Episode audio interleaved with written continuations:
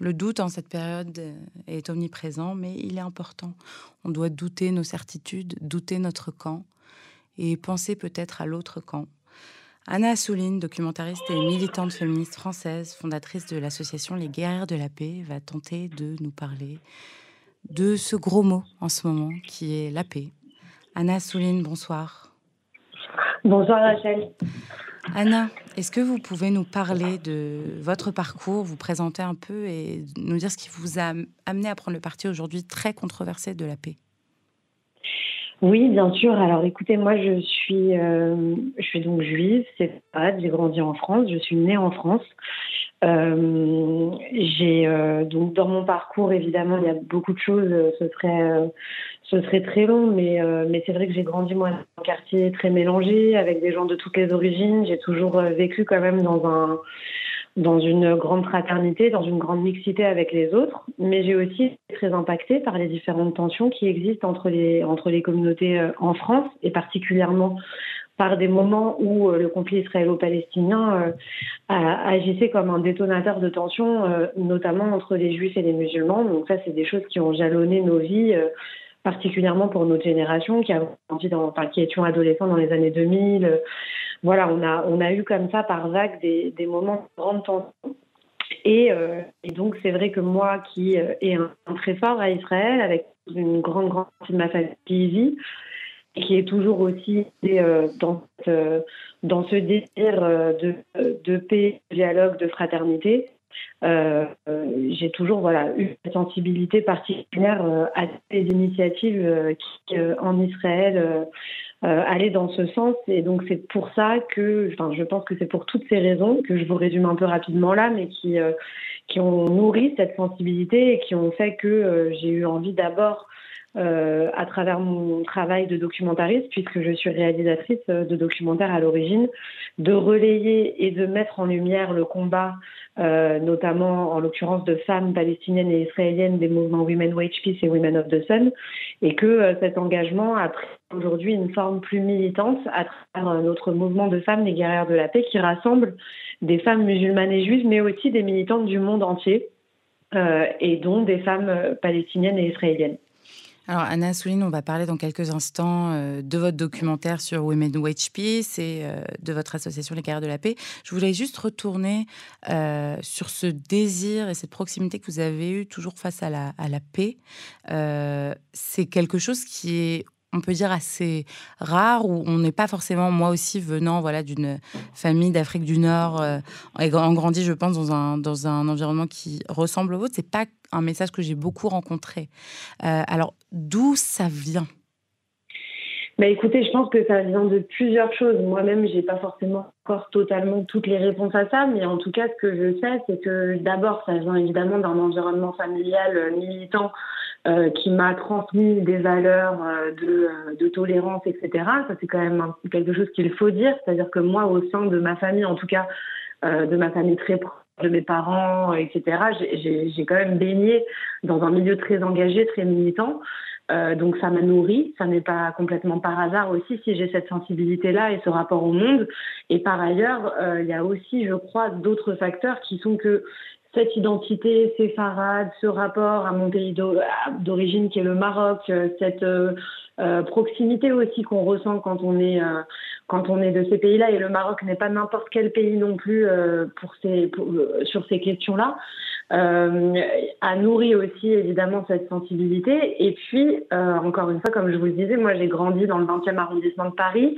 J'ai jamais évolué dans un milieu communautaire. J'ai toujours été avec les autres, au milieu des autres. J'ai grandi comme ça, en étant souvent d'ailleurs la seule juive de mon groupe d'amis, euh, la seule juive du quartier, et en étant toujours particulièrement dans, une, dans un désir d'affirmation euh, de ce que j'étais, euh, de revendication euh, de mon identité. J'ai toujours brandi, enfin, j'avais toujours une petite David autour du cou. J'étais mmh. toujours celle qui s'énervait quand elle entendait des, des, des, choses sur les Juifs. J'étais celle qu'on prenait soin aussi parfois de ne pas froisser.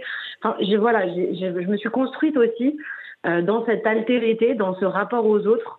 Euh, et je pense que voilà, c'est un mélange de toutes ces choses-là qui ont nourri cette sensibilité euh, qui aujourd'hui prend la, prend la forme d'un engagement plus militant. Donc cette sensibilité qui vous a euh, entraîné entre autres à réaliser un film documentaire sur une association qui s'appelle Women Wage Peace, Nashimo Sochalom.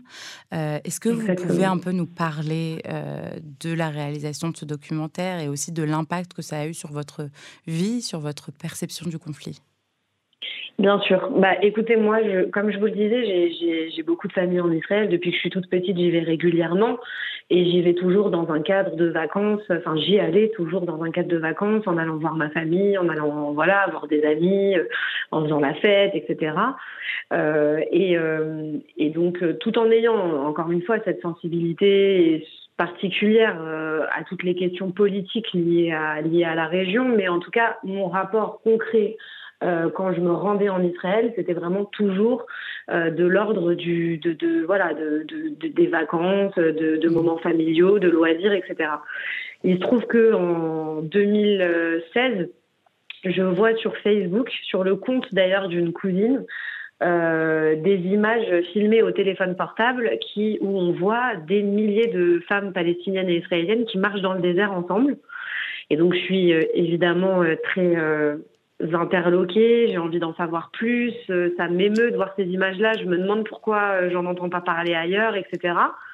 Euh, donc j'essaye de me renseigner, je vois qu'il n'y a pas à l'époque euh, aucun média traditionnel qui relaye cette initiative de femmes. Euh, qui pourtant est inédite. Euh, et donc, je, je, je voilà, je m'interroge aussi sur, euh, en France, le conflit israélo-palestinien tient une place centrale dans les débats et c'est peut-être un des conflits les plus médiatisés au monde. Et je me suis dit, mais comment se fait-il que une initiative comme celle-là ne soit pas relayée médiatiquement, ne soit pas mise en lumière? Donc, j'ai cherché à en savoir plus. À l'époque, je travaillais dans des magazines d'investigation, je faisais de l'enquête. Euh, pour des, euh, enfin bref, pour des émissions en France. Et, euh, et, et, je décide donc de, de, me rendre en Israël et en Cisjordanie pour aller rencontrer ces femmes et pour comprendre d'où elles viennent, quelle est leur histoire, etc. Et donc c'est comme ça le point de départ de ce film. C'est c'est vraiment cette d'abord cette indignation face au fait que cette initiative n'était pas relayée cette volonté de mettre en lumière euh, leur voix, de, de, raconter leurs histoires. Et donc c'est comme ça que je me suis rendue là-bas et que, et que ce projet de documentaire est né. Et la manière dont ça a bouleversé ma vision, mais comme je vous le disais, moi j'avais... Euh, J'allais très souvent euh, en Israël. J'avais jamais mis les pieds encore en Cisjordanie avant, avant le tournage de ce documentaire. J'ai fait des rencontres humaines extraordinaires. Il y a des femmes palestiniennes que j'ai rencontrées qui sont dans le film, qui aujourd'hui que je considère aujourd'hui comme de la famille. Euh, il y, a, y, a, notamment une jeune femme, Yara Ouda. C'est Yara a vécu deux ans chez moi à Paris. Mm. Euh, elle habite à elle habite à Hébron. Euh, je, je, elle, a, elle, est venue faire ses études à Paris. Elle était dans ma famille, chez moi. Enfin, je veux dire, toutes ces choses-là, c'est aussi des histoires humaines. Euh, même pour l'anecdote, quand j'ai eu mon premier enfant, euh, c'est Yara la première personne qui est entrée dans ma chambre quand j'ai accouché. Donc toutes ces choses-là, voilà, sont sont très euh, liées aussi à l'intime, liées à des à des histoires humaines très fortes, qui évidemment aujourd'hui sont très mises à l'épreuve dans le contexte que nous vivons depuis le 7 octobre et, qui en même temps, de manière presque miraculeuse, continuent de résister elles sont fragiles, ces liens sont fragiles, ils sont tout le temps euh, ébranlés euh, par des postes qui peuvent nous, nous, nous heurter, par des positions que, que parfois on ne trouve pas suffisamment claires ou par des... Et en même temps, il y a ce rapport humain très fort qui presque euh, dépasse cela et, euh, et voilà, et c'est assez bouleversant, euh, je trouve aussi, de, de vivre ça. Alors Anna souligne, quand vous rentrez en France, vous décidez de commencer le collectif Les Guerres de la Paix. Euh, alors, oui. est-ce que vous pouvez un peu nous parler de son action dans le contexte français et surtout quand on pense euh, à l'importation du conflit israélo-palestinien, on sait qu'il y avait beaucoup de peur au sein des communautés juives euh, après le 7 octobre de comment la communauté juive allait être euh, traitée, s'il y, allait avoir une recrudescence des actes antisémites, etc. Alors comment les guerres de la paix a fait face à cette, cette nouvelle réalité dans laquelle on se trouve? Alors nous, en gros, si vous, pour vous répondre, parce qu'il y a plusieurs, mm -hmm. il y a plusieurs choses. En, donc déjà, le, le, collectif Les Gardes de la Paix ne s'est pas créé tout de suite après la réalisation de ce film. Elle est arrivée à un moment où c'était en 2021, en mai 2021. On était après euh, je ne sais pas si, par si vous vous en souvenez mieux que moi, même je pense, mais euh, de, de, de, cette période où il y a eu encore un embrasement du conflit israélo-palestinien, notamment autour de, la, de, de, toutes les tensions liées à Cher Jara, etc. Et donc on était dans ce, dans ce moment où de nouveau sur les réseaux sociaux, partout, c'était les appels à la haine, la surenchère, le sentiment d'être assigné à devoir choisir des camps, euh, les juifs et, les musulmans qui se font face, qui ont le sentiment de, de voilà, de, de, devoir faire euh, bloc les uns contre les autres, etc. Et on était nombreuses à ce moment-là, de nombreuses femmes, certaines des militantes féministes antiracistes, mais pas que, aussi euh, des femmes, des amis, à être dans un grand désarroi face à ça c'est quelque chose qu'on a beaucoup vécu très souvent à chaque fois qu'il y a eu des guerres à Gaza ou, euh, quand enfin voilà ça a toujours été des moments très douloureux de fortes tensions et de fortes divisions au sein des communautés dans notre pays. Et là on a décidé d'abord de se parler de, se dire que euh, n'en pouvait plus de mettre des mots sur ce qu'on ressentait. Et on a partagé euh, on avait le sentiment d'être très seul, d'être chacune enfermée dans nos bulles de solitude et on s'est dit qu'il fallait qu'on brise ensemble cette solitude, qu'il fallait qu'on porte une voix collective, qu'il fallait qu'on affirme ensemble notre refus, encore une fois, d'être assigné à faire bloc dans des camps les unes contre les autres. Et donc on a lancé une tribune qui a été publiée dans Le Monde. Cette tribune a donné lieu euh, à la création de ce mouvement qui, évidemment, est lié de manière très concrète et très, enfin voilà, au conflit israélo-palestinien, mais qui avait aussi un désir au sein de notre société française d'affirmer euh, qu'une autre voie euh, était possible euh, avec cette union, bon, parce que le noyau dur, c'est quand même des femmes juives et musulmanes, donc il y avait cette idée que, euh, voilà, on a le sentiment que les juifs luttent un peu tout seuls de leur côté euh, contre l'antisémitisme, que les musulmans sont entre musulmans pour dénoncer l'islamophobie, etc. Et il y avait cette idée qu'il fallait que les femmes créent cette convergence euh, dans, nos, dans nos luttes, dans nos luttes contre toutes les formes de haine. Et c'est ça qui a aussi euh, motivé la création du mouvement des guerrières de la paix, qui donc, euh, et c'est presque, je sais pas, ça, on se demande encore ce, que, ce que ça signifie, ce timing. On, il s'est passé beaucoup de choses depuis deux ans, depuis la création de ce mouvement. On a euh, mené énormément d'actions en France, à l'international. On a créé le Forum mondial des femmes pour la paix au Maroc et on a rassemblé des femmes israéliennes, palestiniennes, iraniennes, libériennes, enfin bref, des femmes du monde entier. Et on a décidé euh, de faire un voyage en Israël et en Palestine pour aller à la rencontre, déjà pour se confronter à la réalité du terrain, parce qu'il y a beaucoup de femmes, notamment des femmes musulmanes, qui n'ont jamais mis les pieds dans cette région, qui ont entendu parler de ce conflit toute leur vie et qui n'ont jamais pu se confronter à la réalité euh, du terrain là-bas. Donc il y avait cette volonté d'aller vraiment se confronter euh, à la complexité de, de, ce conflit et puis d'aller rencontrer surtout des militants engagés pour la paix et la justice. Et donc c'est pour ça qu'on a fait ce voyage qui était donc du du 30 euh, septembre au 6 euh, octobre. Et donc, on est rentré dans la nuit du 6 au 7 octobre. Euh, voilà. Et alors, quelles ont été vos... J'imagine que vous êtes réunis depuis. Quelles ont été vos discussions?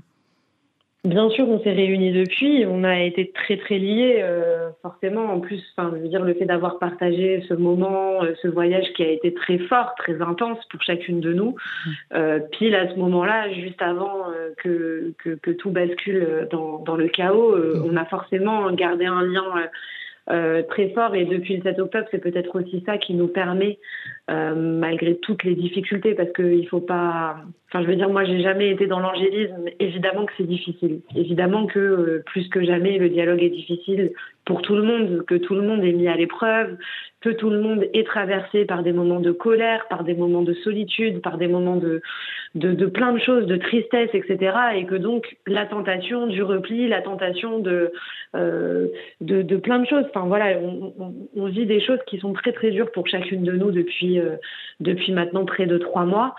Mais il y a ce lien, encore une fois, qui a résisté. Alors évidemment que ce voyage a créé aussi... Euh, les conditions euh, pour qu'on puisse continuer à se parler, à se comprendre, à se mettre à la place les unes des autres et à ne pas céder encore une fois aux sirènes de la haine, etc. Mais on est resté très liés et donc on a évidemment beaucoup parlé. On a réécrit une tribune ensemble euh, presque à notre retour qui a été publiée dans le journal Le Monde. On a organisé des rassemblements à Paris. Euh, deux rassemblements à Bastille et à Châtelet, euh, justement pour appeler à la paix et la justice et surtout à la dignité et à l'empathie collective. Et donc voilà, on continue d'être mobilisés, on a encore de nombreuses actions. C'est vrai que nous, ce qu'on souhaite plus que tout, c'est surtout de relayer encore une fois des voix euh, qui, euh, euh, parmi les militants israéliens et palestiniens, continuent, malgré le contexte actuel terrible, de tenir et de porter un, un, un discours de paix et, de justice. Et donc nous, notre volonté, elle n'est pas encore une fois de se substituer aux militants qui sont sur le terrain. Justement, on déplore un peu que dans le débat français, dans le débat public, il y ait beaucoup de gens qui prennent la parole de manière très cavalière, très souvent pour souffler, souffler sur les braises, pour mmh. attiser la haine. Euh, et qui parlent à la place de ceux qui sont concernés de manière directe par ce conflit. Donc nous, notre volonté, c'est vraiment de relayer leur voix, de les amplifier, de les mettre en lumière. Alors justement, en parlant de voix qui transmettent ce message-là, Viviane Silver, euh, qui était une militante pour la paix dans le mouvement de Women Wage Peace, a disparu lors des attaques du 7 octobre. Euh, vous la connaissiez et je voulais savoir si vous pouviez partager avec nous quelques-uns de vos sentiments face à cette perte et comment après l'absurdité en fait d'une personne qui s'est battue toute sa vie pour la paix, que ce soit ces personnes-là qui soient attaquées les premiers, comment vous vous sentez et comment le mouvement réagit face à cela? Bien sûr. Écoutez, bah, je viens de vous, de vous raconter, euh, ce, enfin, vous, de vous parler en quelques mots de ce voyage que nous avons fait euh, du 30 au 6 octobre. Il se trouve que le premier jour euh, de ce périple où on a sillonné la région, voilà, on est allé justement dans les kibbutz de l'enveloppe de Gaza. Mmh.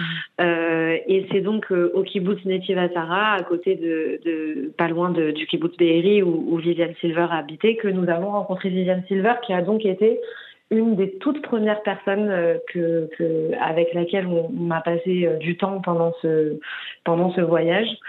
elle nous a toutes marquées, marquées à la fois par par la puissance euh, de sa, de sa détermination, de sa foi en la paix. Elle avait, euh, vous savez, ce, regard euh, assez lumineux de ceux qui n'ont jamais, encore une fois, perdu l'espoir. Mmh. Alors qu'elle avait 74 ans, c'est vrai que ça nous a vachement marqué la manière avec laquelle elle, elle continuait de, de, garder ce, cette lumière dans les yeux, cette cet espoir et puis tout ce qu'elle nous a raconté sur son engagement. Elle était non seulement une des cofondatrices de Women Wage Peace, mais elle était aussi engagée dans d'autres ONG, notamment euh, euh, une association qui s'occupait de convoyer euh, des, des malades de Gaza vers des hôpitaux israéliens. Mm. Elle était très émue de rencontrer des militantes du monde entier. Elle avait aussi cette grande humilité face à toutes ces femmes. Enfin, c'était un moment particulièrement bouleversant qui nous a toutes marquées. Et donc oui, quand le 7 octobre, on a d'abord cru qu'elle était otage, parce qu'on a cru pendant, pendant plus d'un mois qu'elle mhm. était otage euh, à Gaza. Euh, on a été toutes, euh, évidemment, on s'est beaucoup appelé d'ailleurs avec toutes les femmes du mouvement, des femmes musulmanes qui ont dit qu'elles allaient jeûner pour, et prier pour son retour, pour qu'elle soit saine et sauve. on a eu des moments très émouvants aussi autour de, autour de ça. Et, et puis, et puis on a donc fini par, euh, par apprendre qu'elle, que, finalement euh, euh on, avait identifié euh, son corps et qu'elle était morte depuis le 7 octobre. Donc évidemment ça nous a bouleversés. Évidemment que encore aujourd'hui quand je vous en parle, voilà, c'est quelque chose de, de, de douloureux et, et, puis, et puis bien sûr que ça dit quelque chose aussi de ce qui a été précisément ciblé euh, lors de ces euh, pogroms antisémites perpétrés par le Hamas le 7 octobre. Euh, mm. le fait d'avoir ciblé ces gens-là, ce n'était pas par hasard. Le fait d'avoir voulu anéantir aussi cet espoir-là, ce n'était pas par hasard. Et notamment quand aujourd'hui, dans ce moment très difficile pour nous tous, on entend des gens qui nous disent que finalement les militants de la paix sont des utopistes, sont des, euh, sont des bisounours, sont déconnectés, etc. C'est aussi, je crois, voilà une leçon de se dire que euh, ce sont eux qu'on a voulu attaquer, ce sont souvent eux qui ont payé le prix fort et, que euh, et que quand on, entend ce type de discours euh, sur encore une fois le fait qu'il serait euh, voilà, que, nous on n'arrête pas de dire, et c'est peut-être aussi l'illustration de ça, que qu'aujourd'hui dans cette situation, un des plus grands courages peut-être, c'est de continuer de tenir cette ligne mhm. qui implique à la fois évidemment euh, de penser contre soi, de, se, de, de lutter contre soi, contre ses instincts de colère, etc qui implique aussi parfois de devoir affronter les siens, qui ne comprennent pas notre position dans un moment où tout le monde euh, est tenté, encore une fois, par le repli et par le rejet de l'autre. Mmh. Et, euh, et puis, on est aussi attaqué par les autres, qui ne nous trouveront de toute façon jamais suffisamment euh, crédibles. Donc voilà, c'est ça qui se, qui se joue, je crois, et c'est et ce drame de la mort de Viviane Silver et de tous ces gens qui ont été assassinés dans les kibbutz, ça raconte aussi ça, je crois. Anna souligne pourquoi les femmes? Alors ça, c'est une question qui, qui, enfin voilà, à laquelle il y a beaucoup, beaucoup de réponses qu'on nous pose très souvent. On n'a pas toutes, d'ailleurs, je crois, exactement la même réponse, mais il y en a une qui nous rassemble et qui est celle, d'ailleurs, que nous avons, euh, enfin ce que nous a transmis hein, ces militantes palestiniennes et israéliennes, c'est vraiment cette, ce militantisme de femmes a quelque chose de très particulier dans son rapport très concret très pragmatique à l'engagement, dans un rapport à la vie, au concret de la vie, et aussi à une volonté qui parfois dépasse tous les clivages idéologiques, politiques, etc., de préservation de la vie. Mmh. Et c'est vrai que ça, c'est ce qu'on a beaucoup ressenti au, au, contact de ces femmes euh, israéliennes et palestiniennes. Euh, d'ailleurs, elles parlent beaucoup de ça. Elles parlent beaucoup, d'ailleurs, leur marche euh, à Women Wage Peace et Women of the Sun s'appelait The Mother's Call. Il y a vraiment cette idée que les femmes non seulement donnent la vie, mais qu'elles ont aussi ce sentiment de responsabilité sur la vie euh, qui est au-dessus de tout. Et donc, je crois que c'est peut-être ça le, le point central autour duquel on se rassemble. Après, euh, voilà, parce que moi, je me méfie toujours des. On se méfie toutes, d'ailleurs, toujours des, visions un peu caricaturales et essentialisantes euh, qui consisteraient à dire que les femmes seraient plus empathiques, plus douces, mhm. etc. Donc, ça, je pense qu'il existe des femmes très violentes, il existe des hommes très doux, enfin, tout existe, il ne faut pas être dans la caricature. En revanche, ce pragmatisme militant, euh, cet ancrage dans le réel, dans le quotidien, dans la vie, euh, c'est quelque chose effectivement qui est assez palpable quand on milite avec des femmes. Ce sentiment aussi de, de sororité, de, de, de, de, trucs presque charnels. Enfin, quand on a marché le 4 octobre, parce qu'on a participé à cette grande marche organisée par Women Wage Peace et Women of the Sun, il y avait vraiment ces, ces femmes qui s'enlacent, qui se prennent dans les bras, qui pleurent ensemble, qui n'ont pas peur aussi de leurs émotions, qui font de mhm. leurs émotions une puissance. Il y a toutes ces choses qui sont très fortes. Et puis après, de manière très concrète, politiquement, les femmes, et on l'a vu, euh, notamment avec les féminicides et les viols qu'ont subi les femmes israéliennes le 7 octobre, les femmes sont très impactées euh, par les guerres. On a trop souvent pensé que leur rôle était périphérique, que finalement c'était les hommes qui allaient au front, que les femmes étaient assez euh, protégées. Or, on sait aujourd'hui euh, que les femmes sont au premier plan, euh, qu'elles sont victimes euh, non seulement de viols, de féminicides, mais qu'en plus, dans le cas du conflit israélo-palestinien, les femmes sont engagées aussi sur le front. Mmh. et donc, il, et à l'arrière. et à l'arrière, évidemment. Et donc, elles sont sur tous les fronts et on sait, ça c'est plus concret, et voilà, que il y a une résolution qui est la résolution 1325 de l'ONU qui prouve que quand les femmes sont autour des tables de négociation, non seulement on arrive plus rapidement à trouver des accords de paix, mais qu'en plus les solutions qui sont proposées et adoptées sont beaucoup plus stables et plus durables. Et donc pour toutes ces raisons, on croit vraiment et voilà de manière très très forte que, que aujourd'hui il serait temps de faire toute la place qu'elles méritent aux femmes, d'écouter leur voix et qu'elles sont peut-être euh, la clé euh, pour sortir du chaos et de l'impasse dans laquelle on est actuellement. Anna, alors comment nos, auditrices et nos auditeurs, pour le mot de la fin comme ça, peuvent euh, s'impliquer dans les actions des guerres de la paix, s'impliquer dans ce chemin de la paix? Bah, alors il y a, deux choses. S'impliquer dans ce chemin de la paix, je pense que tout à chacun peut le faire à son échelle, au quotidien, avec ses proches, en s'engageant euh, dans différentes ONG. En l'occurrence, euh, en Israël, il y a beaucoup de mouvements euh, qui, euh, existent et dont les gens peuvent se rapprocher. Euh, pour ce qui est de nous rejoindre, nous, les guerrières de la paix, alors on, de manière très concrète, on, communique beaucoup sur les réseaux sociaux, notamment sur Instagram. On va communiquer très prochainement sur nos actions du mois de janvier. On prévoit une grande mobilisation en écho aux mobilisations des militants israéliens et palestiniens euh, dans différentes capitales européennes, mais on va très vite communiquer là-dessus. Donc euh, tous les gens qui souhaitent effectivement se tenir informés, nous écrire ou nous rejoindre sont les bienvenus via les réseaux sociaux, via euh, notre site internet. voilà, c'est les guerrières de la paix. Anna Souline, merci beaucoup pour votre intervention. Mm. Ben, merci à vous de m'avoir donné la parole. Merci infiniment. Au revoir. Au revoir.